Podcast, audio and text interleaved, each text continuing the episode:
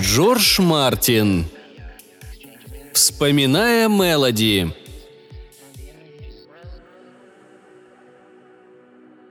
Тед брился, когда раздался звонок в дверь. Он так перепугался, что рука дрогнула, и на щеке появился порез. Его квартира находилась на 32 этаже, и привратник Джек обычно предупреждал о посетителях. Значит, это кто-то из соседей. Вот только Тед никого не знал, если не считать за знакомство улыбки, которыми он обменивался с другими жильцами в лифте. «Иду!» – крикнул он. Схватил полотенце, стер пену с лица и залепил порез кусочком салфетки. «Дерьмо!» Это предназначалось отражению в зеркале. Если это очередной свидетель Иеговы, вроде тех, что сумели проскользнуть мимо Джека на прошлой неделе, их ждет неласковый прием. Снова, черт побери, трезвонят. «Иду!» Тед стер кровь с шеи, бросил салфетку в мусорную корзину и быстро прошел через гостиную. Прежде чем открыть дверь, посмотрел в глазок. «Вот дерьмо!» – пробормотал он, снял цепочку и распахнул дверь. «Привет, Мелоди!» Женщина несмело улыбнулась. «Привет, Тед!» В руке она держала старую холщовую сумку в чудовищную красно-черную полоску. Сломанную ручку заменял кусок веревки – когда Тед в последний раз ее видел три года назад, она выглядела ужасно, а теперь и того хуже. Ее одежда, шорты и выленившая футболка была мятой и грязной, что лишь подчеркивало ее худобу. Над же, какими тонкими стали ноги. Она давно не мыла длинные светлые волосы, а лицо было красным и припухшим, словно Мелоди только что плакала – что, впрочем, ничуть не удивило Теда. Она постоянно находила повод для слез. «Ты не предложишь мне войти?» Тед состроил гримасу.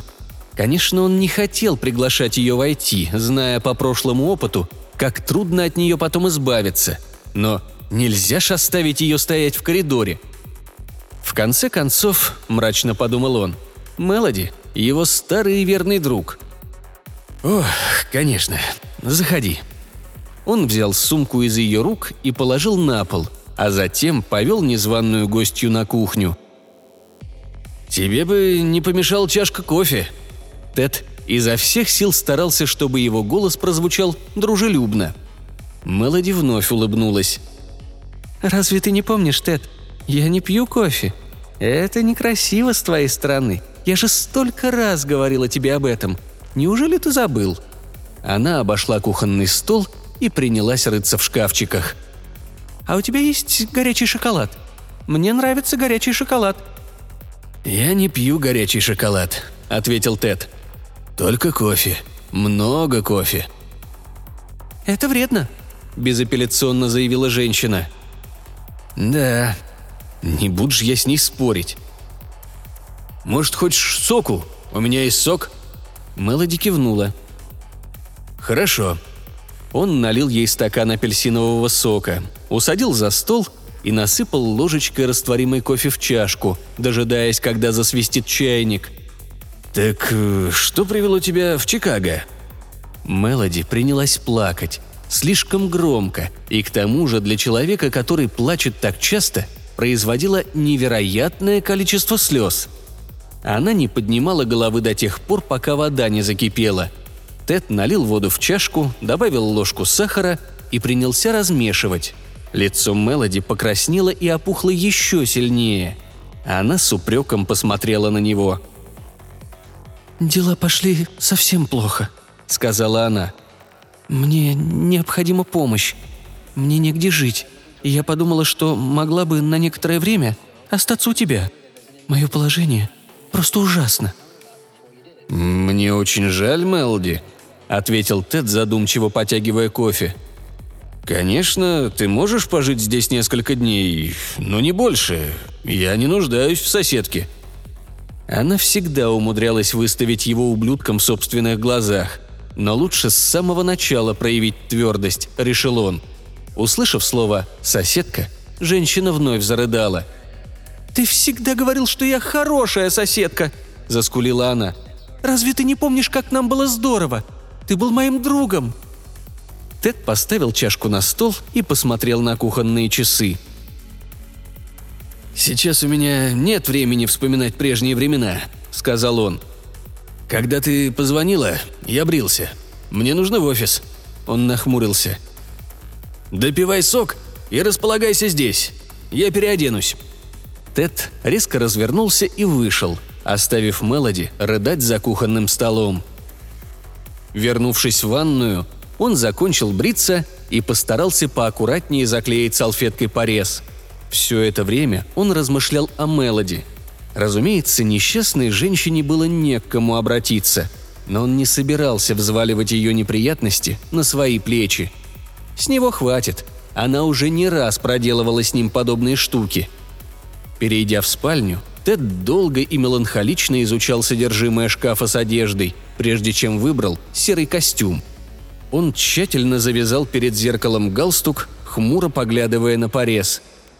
Потом проверил портфель и, убедившись, что все бумаги по делу Синдиона на месте, удовлетворенно кивнул и вернулся на кухню. Мелоди стояла у плиты и жарила блины, а она повернулась к нему – и на ее лице расцвела счастливая улыбка. «Ты помнишь мои блины, Тед?» – спросила она. «Тебе нравилось, когда я делала блины, особенно с черникой, помнишь?» «Однако у тебя нет черники, поэтому блины будут без начинки. Тебя устроит?» «Господи, черт побери, Мелоди! Кто тебя просил готовить? Ты же слышала, мне пора уходить!» «У меня нет времени на еду. Я уже и так опаздываю. В любом случае, я не завтракаю. Стараюсь похудеть». У нее на глазах вновь выступили слезы. «Но это же особенные блины. Что я буду с ними делать?» «Съешь их. Тебе не помешает пара лишних фунтов. Господи, ты ужасно выглядишь. Такое впечатление, что ты месяц голодала». Лицо Мелоди скривилось и стало уродливым. «Ты настоящий ублюдок!» сказала она. «А я думала, что ты мой друг». Тед вздохнул. «Не принимай так близко к сердцу». Он посмотрел на часы. «Послушай, я уже опаздываю на 15 минут. Я должен уходить. Съешь свои блины и поспи. Я вернусь к шести. Мы пообедаем вместе и поговорим, ладно? Ты этого хочешь?» «Было бы очень мило», — ответила она с неожиданно виноватым видом. «Очень мило», «Скажи Джилл, чтобы она немедленно зашла ко мне», – бросил Тед секретарше, как только вошел в офис. «И сделай нам кофе, хорошо? Мне просто необходим кофе». «Конечно». Джилл явилась через несколько минут после кофе. Они с Тедом были компаньонами в одной юридической фирме. Он жестом предложил ей сесть и пододвинул чашку с кофе. «Послушай», – начал он, – «у меня проблемы. Наше свидание отменяется. «Да, у тебя такой вид. Что случилось?» «Сегодня утром на пороге моей квартиры появился старый друг», — ответил он. Джилл приподняла изящную бровь. «И что с того? Встречи с друзьями часто доставляют радость». «Только не с Мелоди». «Мелоди?» – удивилась она. «Красивое имя. Старая любовь, Тед? Любовь без взаимности?» «Нет», он покачал головой. «Нет, все было не так». «Ну так расскажи, как это было. Ты же знаешь, я люблю отвратительные подробности». Мы с Мелоди, когда учились в колледже, вместе снимали квартиру. Не только мы, не делай поспешных выводов. Нас было четверо. Я, мой приятель по имени Майкл Энгельгард, Мелоди и еще одна девушка, Энкае – в течение двух лет мы вчетвером жили в большом старомодном доме. Мы были друзьями». «Друзьями?» Джилл с сомнением посмотрела на него. Тед нахмурился. «Да, друзьями», — повторил он. «Проклятие. Да, несколько раз я спал с Мелоди. И Сэн тоже. И обе трахались с Майклом. Но все это было... Как бы тебе объяснить? По-дружески, понимаешь? Все наши любовные приключения происходили в других местах. Мы рассказывали друг другу о своих проблемах, обменивались советами, плакали друг у друга на плече. Я понимаю, что это звучит дико, но тогда шел 1970 год. Я отрастил себе волосы до самой задницы. Он поболтал кофе в своей чашке и печально посмотрел на Джил. Но то были хорошие времена. Особенные. Иногда я жалею, что они закончились. Нашу четверку связывали очень близкие отношения. Я любил этих людей. «Будь осторожен», — заметила Джил. «Я начинаю ревновать. Мы с моей соседкой по квартире друг друга презирали». Она улыбнулась. «И что же было дальше?» Тед пожал плечами. «Обычная история. Мы закончили колледж и постепенно утратили интерес к друг другу. Я помню последнюю ночь в том старом доме. Мы выкурили, наверное, тонну марихуаны и вели себя, как настоящие идиоты. Клялись в вечной дружбе, вроде «Мы никогда не будем чужими, что бы ни случилось, и если кому-нибудь из нас понадобится помощь, остальные трое тут же окажутся рядом». Устроили настоящую оргию, чтобы закрепить договор. Джилл улыбнулась. «Как трогательно. Даже не представляла, что ты на такое способен». «Естественно, все это быстро закончилось», — вздохнув, продолжал Тед. «Надо отдать нам должное. Мы пытались. Но жизнь шла дальше. Я поступил в юридическую школу, а потом перебрался в Чикаго. Майкл живет в Нью-Йорке и работает в издательстве.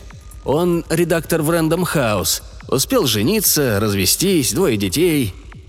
Раньше мы писали друг другу письма. Теперь обмениваемся открытками на Рождество. Энн стала учительницей. Насколько мне известно, она в Фениксе. Но последняя весточка от нее пришла 4 или 5 лет назад. Мы не понравились ее мужу, когда однажды собрались вместе. Наверное, Энн рассказала ему про оргию – «А твоя гостья?» «Да, Мелоди.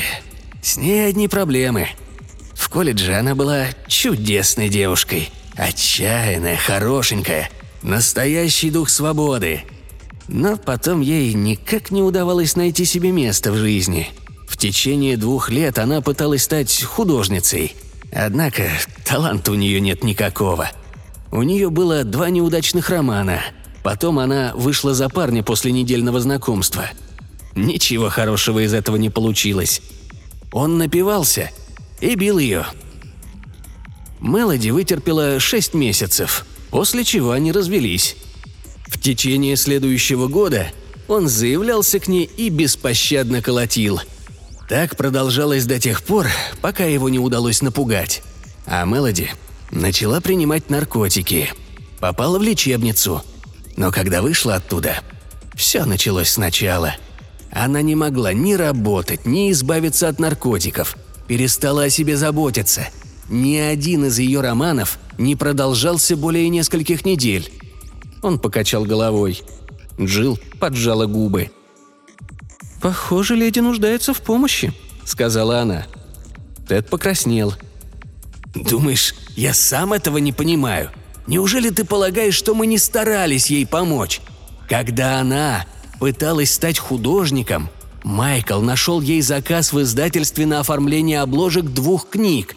Она не только завалила все сроки, но и устроила художественному редактору истерику. Майкл едва не лишился работы.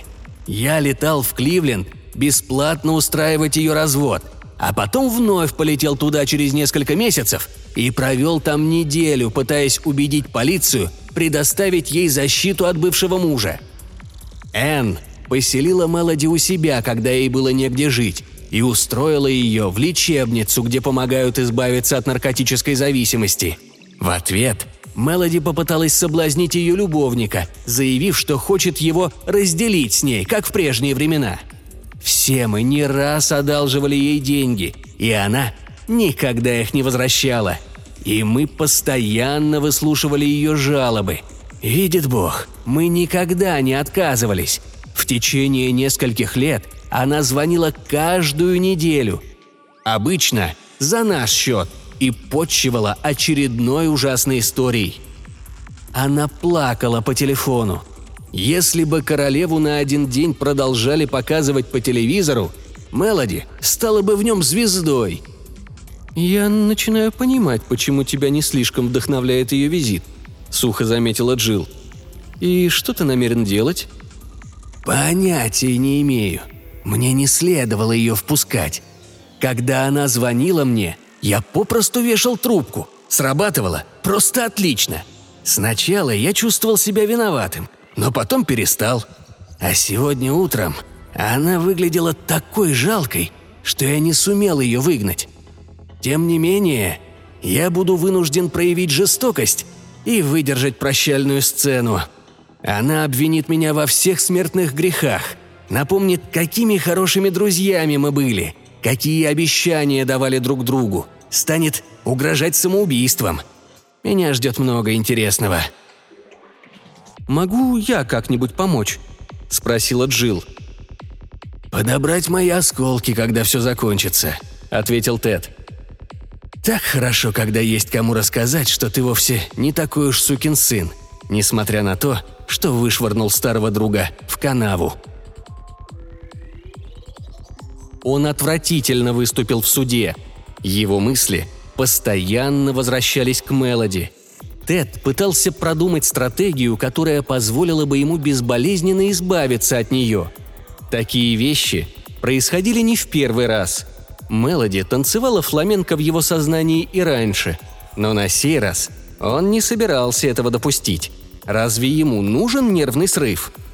Когда он вернулся домой, прихватив по дороге китайскую еду, не идти ж с Мелоди в ресторан, то нашел гостью посреди гостиной.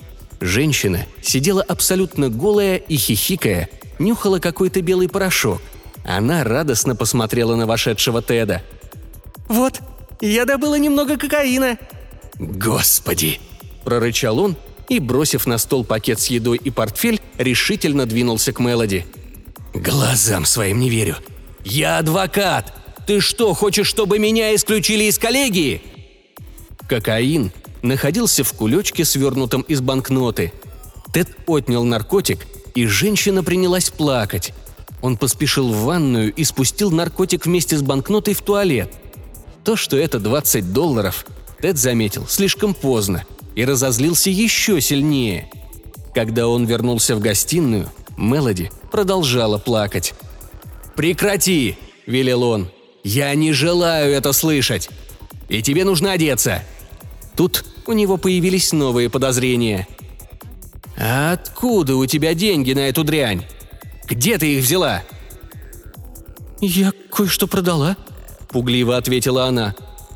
«Я подумала, что ты не будешь против?» Это был отличный кокаин!» Женщина отшатнулась от него и закрыла лицо руками, словно он собирался ее ударить. Тед не стал спрашивать, чьи вещи она продала. Мелоди уже проделывала подобный фокус с Майклом несколько лет назад. Во всяком случае, так говорил приятель. «Одевайся», – устало произнес он. «Я принес китайской еды». Потом он посмотрит, что она продала, и позвонит в страховую компанию. «Китайская кухня вредна», — заявила Мелоди. «В ней слишком много соли и глутамата. У тебя будет болеть голова». Однако она послушно встала и, слегка пошатываясь, двинулась в ванную, откуда вернулась через пару минут в лифчике и жалких обрезанных джинсах. Проигнорировав ее реплику относительно глутамата, Тед принес тарелки, поставил на стол и разложил еду. Мелоди ела молча, поливая все соевым соусом. Когда очередь дошла до печенья с предсказанием, на ее лице появилась улыбка. «Смотри, Тед!» – радостно воскликнула она, передавая ему маленький листок. Он прочитал. «Старые друзья – лучшие друзья». «Вот дерьмо!» Свое предсказание лучше не вскрывать. «А почему ты не читаешь свое? Это плохая примета». «Не хочу. Мне нужно переодеться». Тед встал. «Ничего не делай». Но когда он вернулся, она включала стерео. Надо же, не успела его продать, с благодарностью подумал он. «Хочешь, чтобы я станцевала для тебя?» – спросила она. Помнишь, как я танцевала для тебя и Майкла?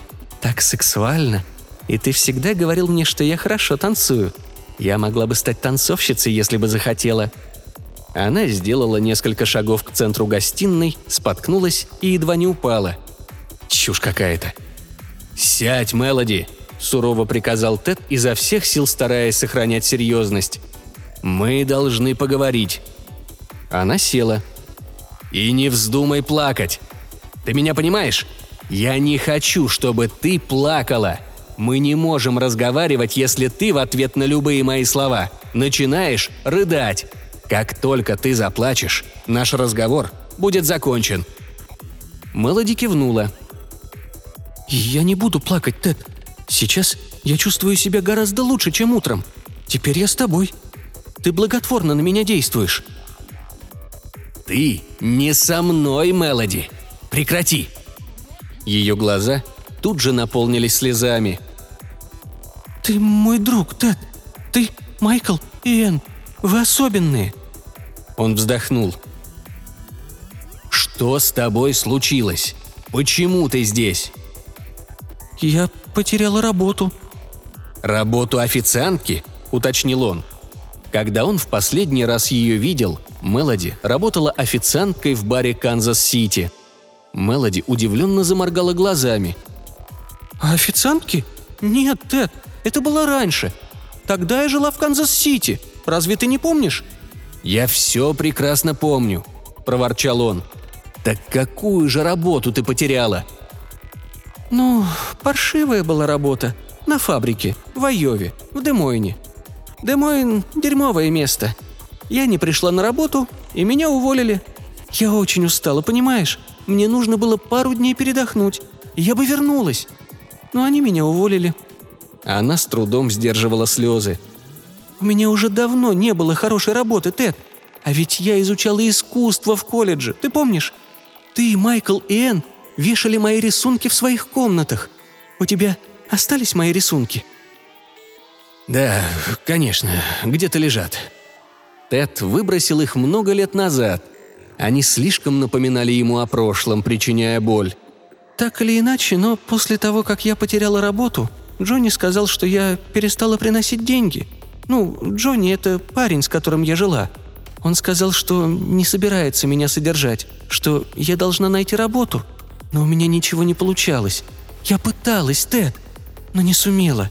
Тогда Джонни поговорил с одним типом, и он нашел мне работу в массажном салоне. Ну, ты знаешь. И он отвел меня туда. Но там было так отвратительно. Мне не хотелось работать в массажном салоне, Тед. Я изучала искусство. Я помню. Очевидно, она считала, что он должен подавать реплики. И я отказалась там работать и Джонни вышвырнул меня вон. Ты знаешь, мне было некуда идти. я подумала про тебя, Энн и Майкла. Помнишь нашу последнюю ночь? Мы сказали, что если кому-то из нас понадобится помощь...» «Я не забыл», — прервал ее Тед. «И я вспоминаю о тех временах. Возможно, не так часто, как ты, но вспоминаю. К тому же ты не даешь нам забыть, верно? Но не будем об этом. Что ты хочешь на сей раз?» Он говорил холодно, и жестко. «Ты же адвокат?» «Да». «Ну вот я и подумала». Длинные тонкие пальцы Мелоди нервно поглаживали щеку. «Я подумала, может быть, ты найдешь для меня работу? Может быть, я смогу быть секретарем в твоем офисе? Или...» Тут она заметно оживилась. «Я могла бы делать наброски в зале суда. Ну, ты знаешь, как Пэтти Хёрст, для телевидения. У меня бы получилось». «Эти художники работают в телевизионных студиях», – принялся терпеливо объяснять Тед. «А в моем офисе нет вакансий. Сожалею, но я не могу найти тебе работу». Мелоди приняла его слова на удивление спокойно. «Хорошо, Тед», – сказала она. «Наверное, я сама смогу найти работу. Справлюсь без твоей помощи. Только разреши мне пожить здесь, ладно? И мы снова станем соседями, как раньше». «О, Господи!» – пробормотал Тед. Он сел и скрестил руки на груди. «Нет!» Мелоди отвела руку от лица и умоляюще посмотрела на него. «Пожалуйста, Тед», – прошептала она. «Пожалуйста». «Нет», – решительным тоном повторил он. Слово так и осталось в воздухе, холодное и окончательное. «Ты мой друг, Тед», – сказала она. «Ты обещал!» «Ты можешь остаться на неделю. Не дольше. У меня своя жизнь, Мелоди. Мне хватает собственных проблем. Но я множество раз пытался решать твои. Мы все пытались. Но ты – сплошные проблемы. Да, в колледже с тобой было чудесно. Но те времена давно прошли. Я помогал тебе снова и снова. Сколько можно?» Он говорил и постепенно распалялся. «Времена меняются, люди меняются. Ты не можешь вечно напоминать мне о каком-то дурацком обещании, данном под кайфом. Я не могу отвечать за твою жизнь. Проклятие! Возьми себя в руки! Я не в силах этого сделать за тебя, и меня тошнит от твоего дерьма. Я больше не желаю тебя видеть, Мелоди. Ты меня поняла?» «Не говори так, Тед!» – заскулила она. «Мы друзья. Ты особенный. До тех пор, пока существуете ты, Майкл и Энн, я никогда не буду одна. Неужели ты не понимаешь?» «Ты одна?» «Нет», – настаивала она на своем. «У меня есть мои друзья, мои особенные друзья. Они мне помогут. Ты мой друг, Тед!» «Я был твоим другом прежде!» Ее губы дрожали. Она была оскорблена до глубины души.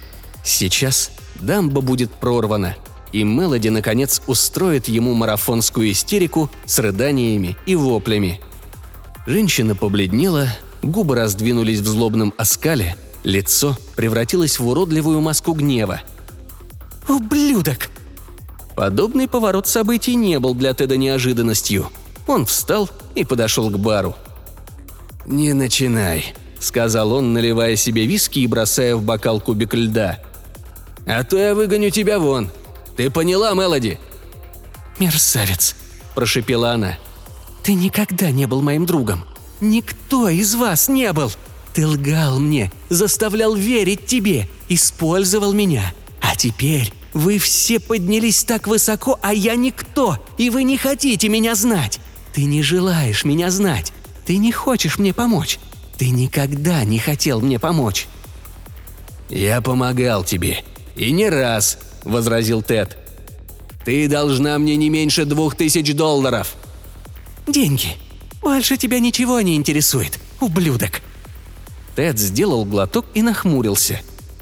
«Убирайся к черту!» Ее лицо стало белым.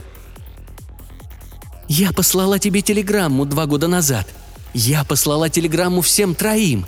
Я нуждалась в вас. Вы обещали, что придете ко мне на помощь. И ты обещал, когда занимался со мной любовью. И ты был моим другом. Но когда я отправила тебе телеграмму, ты не приехал. Проклятый ублюдок. Не приехал. Никто из вас не пришел ко мне на помощь. Никто из вас!» Она перешла на крик.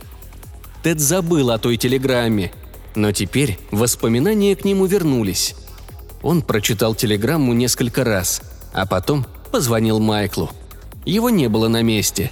Тогда Тед перечитал телеграмму в последний раз, смял и спустил в унитаз. Пусть кто-нибудь другой отправится к ней на помощь. Так он подумал. У него было тогда очень серьезное дело – Корпорация «Арград» судилась из-за патента, и он не мог рисковать, бросив процесс на неопределенное время. Телеграмма была отчаянная, и он чувствовал себя виноватым в течение нескольких недель, пока ему не удалось выбросить ее из головы. «Я был занят», — сказал он, и в его голосе гнев мешался с чувством вины. «Я не мог лететь к тебе и держать тебя за руку, дожидаясь, когда решатся твои проблемы. У меня были срочные дела. Я нуждалась в вас, а вы бросили меня в одиночестве. Я едва не покончила с собой. Однако этого не случилось, верно? Но я могла, а тебе было все равно. Угроза самоубийства была любимым приемом Мелоди. Тед все это слышал сотни раз и решил больше не поддаваться. Ты могла бы покончить с собой», – спокойно сказал он. «Возможно, нам было бы все равно. Мне кажется, тут ты права. Ты могла бы гнить недели, прежде чем кто-нибудь отыскал бы твое тело. И мы узнали бы обо всем только через полгода. Но даже после этого я расстроился бы на пару часов, вспоминая о том, как все было раньше. Но потом напился бы и позвонил подружке – или сделал бы еще что-нибудь в таком же роде, и очень скоро обо всем забыл бы и больше о тебе не вспоминал. «Ты бы сожалел», — сказала Мелоди, пристально глядя на него. «Нет». Тед вернулся к бару и добавил себе еще виски. «Нет, не думаю, что я сожалел бы о чем-нибудь. Ни в малейшей степени. И не чувствовал бы себя виноватым. Хватит угрожать самоубийством, Мелоди. Это тебе больше не поможет». Гнев исчез с лица женщины, и она всхлипнула. «Пожалуйста, Тед», — взмолилась она, — «не говори таких вещей. Скажи, что тебе не все равно. Скажи, что ты будешь меня помнить». Он хмуро посмотрел на нее. «Нет». Это было особенно трудно, когда она становилась такой маленькой, жалкой и уязвимой, когда она переставала его упрекать. Но он должен покончить с этим раз и навсегда. Пора избавиться от преследующего его проклятия. «Я уйду завтра», — смиренно сказала она. «Я не буду тебе мешать.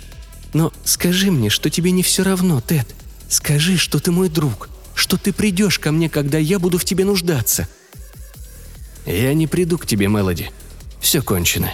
И я не хочу, чтобы ты приезжала сюда или звонила, или посылала телеграммы, какие бы неприятности у тебя не возникли. Ты меня поняла? Поняла? Я хочу, чтобы ты исчезла из моей жизни. А как только это произойдет, я постараюсь забыть о тебе как можно быстрее, поскольку ты – отвратительное воспоминание». Мелоди закричала так, словно он ударил ее. «Нет, нет, не говори так! Помни обо мне! Ты должен!» «Я оставлю тебя в покое, обещаю! Ты никогда больше меня не увидишь, но скажи, что будешь меня помнить!» Мелоди резко вскочила на ноги. «Я уйду прямо сейчас!» – продолжала она. «Если ты этого хочешь, я уйду. Но сначала займемся любовью. Пожалуйста, я хочу, чтобы ты мог меня вспомнить». И она сладострастно улыбнулась и начала снимать лифчик. Тед ощутил дурноту и со стуком поставил бокал на стол – «Ты сошла с ума! Тебе необходима профессиональная помощь, но я не могу ее тебе дать и не собираюсь больше это терпеть. Пойду прогуляюсь. Вернусь через пару часов. Надеюсь, тебя здесь уже не будет». Он шагнул к двери. Мелоди стояла и смотрела на него, держа в руке лифчик. Ее грудь стала маленькой и сморщенной, а на левой появилась татуировка, которой раньше не было – эта женщина не вызывала у него ни малейшего желания. «Я хочу дать тебе нечто, чтобы ты меня помнил», – пролепетала она. Тед захлопнул за собой дверь. Он вернулся в полночь, пьяный и угрюмый, твердо решив вызвать полицию, если Мелоди все еще не ушла, чтобы положить всему этому конец. Джек только что закончил дежурство – Тед остановился и устроил ему скандал за то, что впустил Мелоди и не предупредил о ее появлении. Однако привратник решительно все отрицал. «Мистер Джерелли, в дом никто не входил. Я никогда никого не впускаю, не предупредив жильцов. Вы же прекрасно знаете. Я работаю здесь шесть лет и ни разу никого не впустил без звонка». Тогда Тед напомнил ему о свидетелях Иеговы – и они расстались врагами. Разозленный, он поднялся на лифте на свой 32 этаж. На дверях его квартиры висел рисунок. Тед некоторое время тупо рассматривал его, а потом сорвал. Это было карикатурное изображение Мелоди. Не той, которую он видел сегодня, а девушки, с которой он жил в одной квартире. Умной, забавной и хорошенькой – Раньше Мелоди всегда делала рисунки к своим записочкам, как правило, изображая себя. Над она до сих пор хорошо рисует. Внизу печатными буквами было написано «Я оставила тебе нечто, чтобы ты мог меня помнить». Тед нахмурился, размышляя о том, следует ли ему сохранить рисунок. Колебания разозлили его. Смяв листок, он принялся искать ключи. Если Мелоди оставила записку, значит, он ее больше не увидит. Во всяком случае, на несколько лет он от нее избавился. Он вошел в квартиру, бросил скомканный лист бумаги в мусорную корзину и улыбнулся, довольный своей меткостью. «Два очка!» Подойдя к бару, он смешал себе выпивку. Но что-то было не так. Тед опустил бокал с выпивкой и прислушался. «Где-то течет вода», — сообразил он. Мелоди не закрыла кран в ванной. «Господи!» Быть может, она никуда не ушла, принимает душ или нанюхалась кокаина, или плачет. «Мелоди!» Никакого ответа. Вода продолжала литься. «Мелоди, ты все еще здесь?» Снова крикнул он. «Отвечай, черт возьми!» Молчание. Он поставил бокал и направился в ванную. Дверь была закрыта. Шум льющейся воды стал вполне отчетливым. «Мелоди, ты здесь? Мелоди!» Ничего. Теду стало страшно. Он дотронулся до дверной ручки, и она легко повернулась. Дверь не была заперта. Ванная была наполнена паром. Занавеска задернута. Душ работал на полную мощь. Судя по количеству пара, лился кипяток. Тед отступил на шаг и подождал, когда пар рассеется. «Мелоди?» – тихо позвал он. Никакого ответа. Он старался сохранять спокойствие. Мелоди только говорила о самоубийстве, но никогда не пыталась покончить с собой. «Те, кто говорит о самоубийстве, никогда его не совершают», – прочитал он где-то. Она просто хотела его напугать. Тед сделал два быстрых шага вперед и резко отодвинул занавеску. Мелоди сидела в ванне, подтянув колени к груди, очень маленькая и жалкая. Пар поднимался от ее обнаженного тела. Она вскрыла себе вены бритвой и попыталась держать руки под водой, но этого оказалось недостаточно, поскольку она разрезала их поперек, а всем известно, что нужно резать вдоль. Тогда она еще раз воспользовалась бритвой, и теперь у нее появилось два рта, и оба они улыбались Теду. Душ смыл почти всю кровь. Пятен не осталось. Но второй рот под ее подбородком все еще оставался красным, и из него сочилась кровь. Тоненькие ручейки текли по цветку, который был вытатуирован на груди. Струи воды тут же смывали алую кровь. Мокрые волосы прилипли к щекам. Она улыбалась и выглядела такой счастливой. Она пробыла здесь много часов, подумал он, и стала совсем чистой. Тед закрыл глаза. Но это ничего не изменило. Он все еще видел Мелоди. Он всегда будет ее видеть. Он открыл глаза. Женщина продолжала улыбаться. Протянув руку, Тед выключил воду, промочив при этом рукав рубашки. В полном оцепенении он вернулся в гостиную. «Господи, я должен позвонить. Нужно сообщить кому-нибудь. Мне самому не справиться». Тед решил позвонить в полицию. Он поднял трубку, но его палец застыл над кнопками. «Полиция не поможет», — решил он и набрал номер Джилл. Когда он закончил рассказ, Джилл долго молчала. «Боже мой!» – наконец выдохнула она. «Как ужасно! Могу я что-нибудь сделать?» «Приезжай. Прямо сейчас». Он взял бокал и сделал несколько торопливых глотков. Джилл колебалась. «Послушай, Тед, я не знаю, как обращаться с трупами», — сказала она. «Почему бы тебе не приехать ко мне? Я не хочу... Ну, ты понимаешь. Не думаю, что я смогу когда-нибудь принимать душ в твоей квартире». «Джилл», — с тоской проговорил он, — «мне нужна помощь». И он испуганно рассмеялся. «Приезжай ко мне». «Но я не могу оставить это здесь». «Ну так позвони в полицию», — посоветовала Джилл. «Они заберут тело, а потом приезжай ко мне». Тед позвонил в полицию. «Если это шутка, то весьма неудачная», — сказал патрульный. Его напарник недовольно хмурился. «Шутка?» – переспросил Тед. «В вашем душе никого нет», – заявил патрульный. «Я должен отвезти вас в полицию». «В душе никого нет?» – повторил Тед, не веря своим ушам. «Оставь его в покое, Сэм», – сказал напарник. «Он в стельку пьян. Разве ты не видишь?» Тед бросился в ванную. Пусто. Он пощупал дно ванны. Сухо. Идеально сухо. Но рукав его рубашки оставался влажным. «Нет», — бормотал он. «Нет». И бросился обратно в гостиную. Двое полицейских с усмешкой наблюдали за ним. Сумка Мелоди исчезла.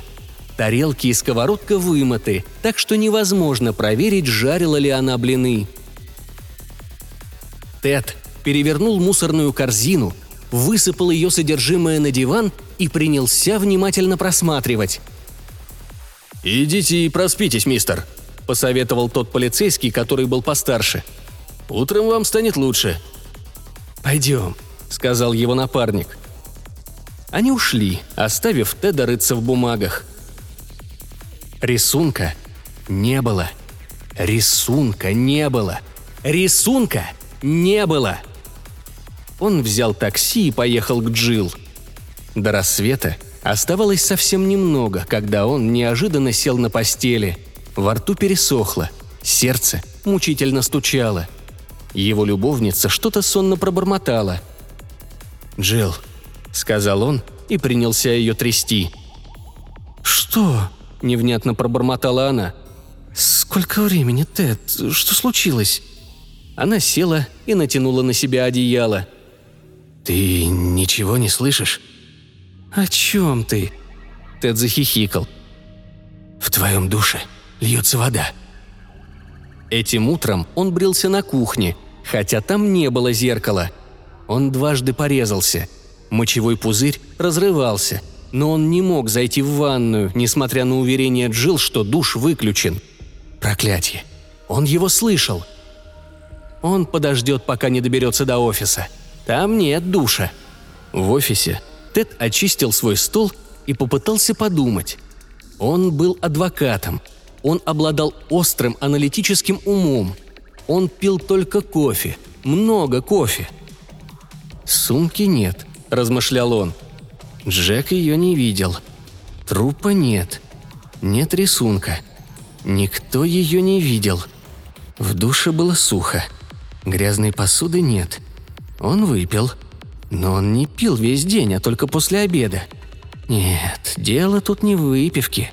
Рисунка нет. Только он видел Мелоди. Рисунка нет. Я оставила тебе нечто, чтобы ты мог меня помнить. Он смял ее телеграмму и спустил в туалет. Два года назад. А в душе ничего нет. Тед взял трубку. «Билли», — сказал он, — Найди газету, которая выходит в Демойне, штат Айова. Любую газету. Мне все равно». Когда он, наконец, добрался до женщины, которая работала в морге, она долго отказывалась сообщить ему нужную информацию. Однако она смягчилась, когда Тед сообщил, что он адвокат, и это необходимо ему для судебного процесса. Запись в регистрационном журнале была короткой. а Мелоди говорилось как о работавшей в массажном салоне – она покончила с собой в душе. «Благодарю вас», — сказал Тед и положил трубку. Довольно долго он сидел и смотрел в окно. Что ж делать дальше? В его груди поселился отвратительный страх. Он мог взять выходной и отправиться домой. Но дома, в душе, течет вода. Рано или поздно ему придется туда войти. Он может вернуться к Джилл, если она согласится его впустить. После вчерашней ночи его подруга заметно к нему охладела. Джилл посоветовала ему обратиться к психиатру, когда они на такси ехали в офис. Она не понимала. Никто не поймет. Если только... Он вновь снял трубку и принялся искать номер. Ему долго не удавалось найти нужное имя. Они слишком давно не общались. Пришлось вновь обратиться к Билли. «Найди мне телефон Рэндом Хаус в Нью-Йорке и соедини с мистером Майклом Энгельгартом. Он работает там редактором». Когда, наконец, его соединили, голос на другом конце линии прозвучал удивительно отстраненно. «Мистер Джерелли, вы друг Майкла или один из наших авторов?» Во рту у Теда пересохло. «И я его друг», — сказал он. «Майкла нет на месте? Мне нужно с ним поговорить. Это срочно!» «Боюсь, что Майкла уже нет с нами», — ответил голос. «Менее недели назад у него случилось нервное расстройство». «Но он...» «Он жив. Кажется, Майкла отвезли в больницу. Подождите немного. Быть может, я смогу узнать номер телефона». «Нет», — отказался Тед. «Нет, не нужно». И повесил трубку. В телефонной книге Феникса он не сумел найти Энкаи. Конечно, она же замужем. Тед попытался вспомнить фамилию ее мужа. Кажется, он поляк. Он не рассчитывал застать ее дома. В конце концов, это был будний день. Но после третьего звонка кто-то поднял трубку. «Привет», — сказал он. «Энн, это Тед из Чикаго. Энн, я должен с тобой поговорить. Э, насчет Мелоди. Энн, мне нужна твоя помощь». Он начал задыхаться. Послышался смешок. «Сейчас ее нет, Тед», — ответила Мелоди. «Она в школе, а потом ей нужно навестить мужа. Ты же знаешь, они в разводе, но она обещала вернуться к восьми». «Мелоди!»